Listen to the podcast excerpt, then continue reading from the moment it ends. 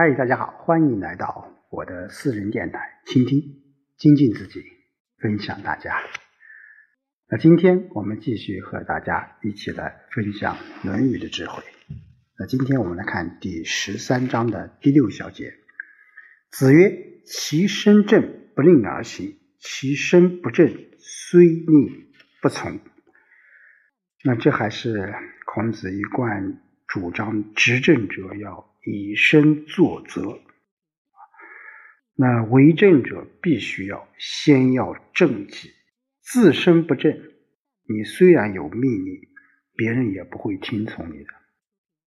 所以孔子说，作为管理者，如果自身行为端正，不用发布命令，事情也能推行得通；如果本身不端正，就是发布了命令，百姓也不会。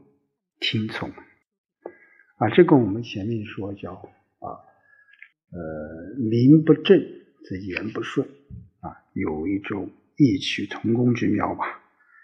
就是要求我们的管理者要以身怎么样作则。好，第十七小节，子曰：“鲁卫之政，兄弟也。”啊，这里面有一些历史的一些。典故吧，就鲁国是周公旦的这个封地啊，呃，而魏国是康叔的封地，而周公旦和这个康叔是个兄弟。那当时两国的政治情况呢，都不是太好，都是处于衰败的这种境遇。所以孔子由此感叹，就鲁国的政事和魏国的政事像兄弟一样。什么意思啊？啊，就是都不是很好啊，都是在衰落。这个是春秋啊这个阶段所面临的一种呃整体的，就是周朝的领地啊都慢慢的衰落，也就是说周朝的势威。好，第十八小节啊，第八小节。子谓魏公子敬，善居士。时有曰：“苟何矣？”少有曰：“苟晚矣。”富有曰：“苟美矣。”那这一章是对呃孔子呃魏公子敬的一种赞美啊，就是魏公子敬是一个什么？是一个治善于治理家政的一个人啊。他怎么说呢？就是说。孔子谈到魏国的公子季，说他善于治理家政。当他开始有财物的时候，他是怎么说的？差不多就够了。当稍微多起来的时候，就说将要足够了。当财物到了富有的时候，就说真是太完美了。那其实从那个角度，其实也说明了，就是说。当时啊，就是说，或者说，孔子认为为政者啊，应该在生活上有一种知足常乐的这种状态。那在仁德上应该要什么？知不足啊，在生活上要知足，而在仁德上要知不足。哎，其实这这一点，其实对我们现在我们说。啊，我们中央八项规定，我们在搞作风建设，那其实有异曲同工之妙啊。我们在生活上，我们的执政者、我们的为官者、我们的党和国家的干部，在生活上要知足啊啊，而在这个为民上、在为民造福上，我们要有知不足的这种精神，这样什么，我们的社会。才能够有正气，而我们的生态才能趋于良好。好，第九小节，子是谓然有仆。子曰：“啊，庶夷哉！”然有曰：“既树矣，又何家也？”曰：“富之。”曰：“既富矣，又何家也？”曰：“教之。”这里面有一个孔子非常重要的一个思想，就叫先富后教的这种政治思想。就他认为啊，经济发展到一定的程度啊，经济发展是德教的一个非常重要的基础。再就是说，马克思主义哲学的观点当中，就是经济基础决定上层建筑。那孔子我们说重视教育，那他也不是凭空去说的，他也明白物质生活达到一定程度后，我们的啊精神建设，我我们以前讲两个文明建设，物质文明和精神文明都要联手抓啊，联手啊。两者是相互促进的一个过程，所以我们现在我们理解孔子，真的是要从多个角度去去思考啊，去理解。所以孔子到魏国去，冉有为他这个驾车。那孔子说：“人口真是众多啊！”冉有说：“人口已经是如此多了，又该再做些什么呢？”那孔子说：“使他们富裕起来。”冉有说：“已经富裕了，还该怎么做呢？”孔子说：“教育他们。”就说人口，我们说举一个地方啊，人口有了，我们经济发展，那到最后我们要什么？我们要教化人民啊，我们要发展教育。那换句话说，发展教育是。首先，你这地方有人；另外，这个地方经济要达到一定的程度。啊，当然不是说啊，呃，贫穷落后的地方我们就不能发展教育。反之，贫穷落后地方我们更加要发展教育。当然，孔子在这里说说啊，经济发展应该是我们做好。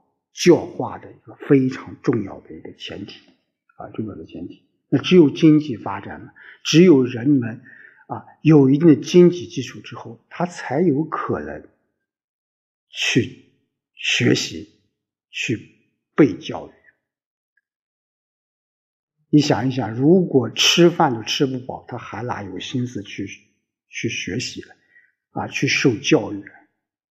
这个现在也是说得通的。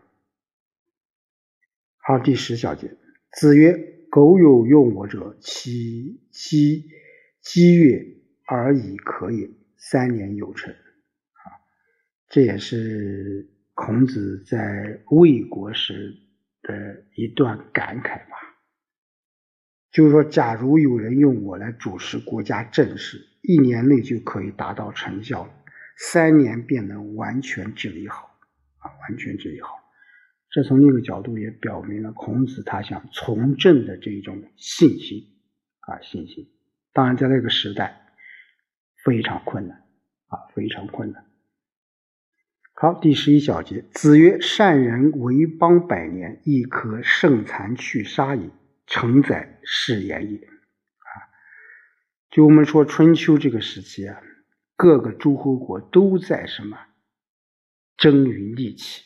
互相在啊攻伐啊，都去想争夺更多的土地和人口啊。只有具有仁爱之心、善人才会用相当长的时间去什么去得志啊。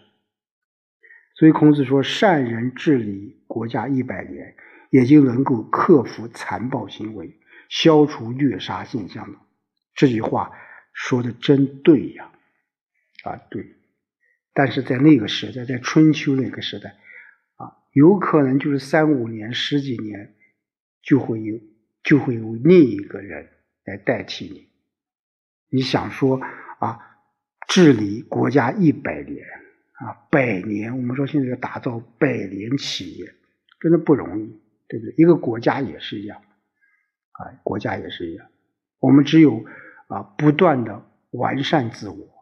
啊，不断的自我革新，啊，自我革命，你才能够发展的更加的好，啊，在创新中，在完善中，啊，不断的来使自己变得更加的强大，更加的完美。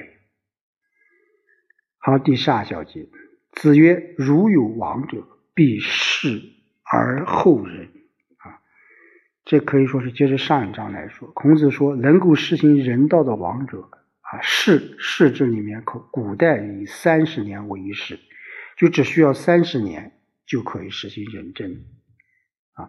如果有王者兴起，也一定要三十年之后才能实行仁政啊，实行仁政。我想治理国家，它是也是需要一个循序渐进的过程啊，不能说三十年啊，十年、二十年、三十年，乃至于百年啊，就像我刚才说的，都是一个循序渐进的过程。也许开始会遇到很多困难。中期也会很遇到很多一些不稳定的因素，乃至于发展到啊，我们说后期也会面临很多矛盾。但是解决这样的一些东西，就需要我们执政者能够啊循序渐进的去做好每一件事情，坚持以人民为中心的发展思想。我想，这是我们党啊之所以能够走到今天。非常重要的一个基础啊，基础。一个国家是这样的，一个企业、一个单位其实也是如此啊，也是如此。好，第十三小节，子曰：“钩正其身也，与从政乎何有？不能正其身，如正人何？”啊，这跟我们前面讲的都是一样的，就是正人还是要先正己，他叫以身作则。啊，以身作则。就孔子说，如果端正了自己的言行，治理国家还有什么难的呢？如果不能端正自己，又怎么能去端正别人呢？就像我们刚才一开始说的，你其身不正啊，其身正不令而行，其身不正，你虽令也不从啊，这是一样的道理。你整天的喊口号，整天说大道理，自己不做。底下的人，他也能够看得出来。我们老百姓作为执政者，如果你光喊口号，老百姓能看到的。一个企业的管理者，如果整天的处理啊一些啊大空的东西，而没有给更多员工发展的机会，我想这个企业它也发展不下去的。所以说，我们说勾正其身也啊，也就是说，正人先正己啊，正人先正己。好，今天就和大家说到这里，我们下周再见。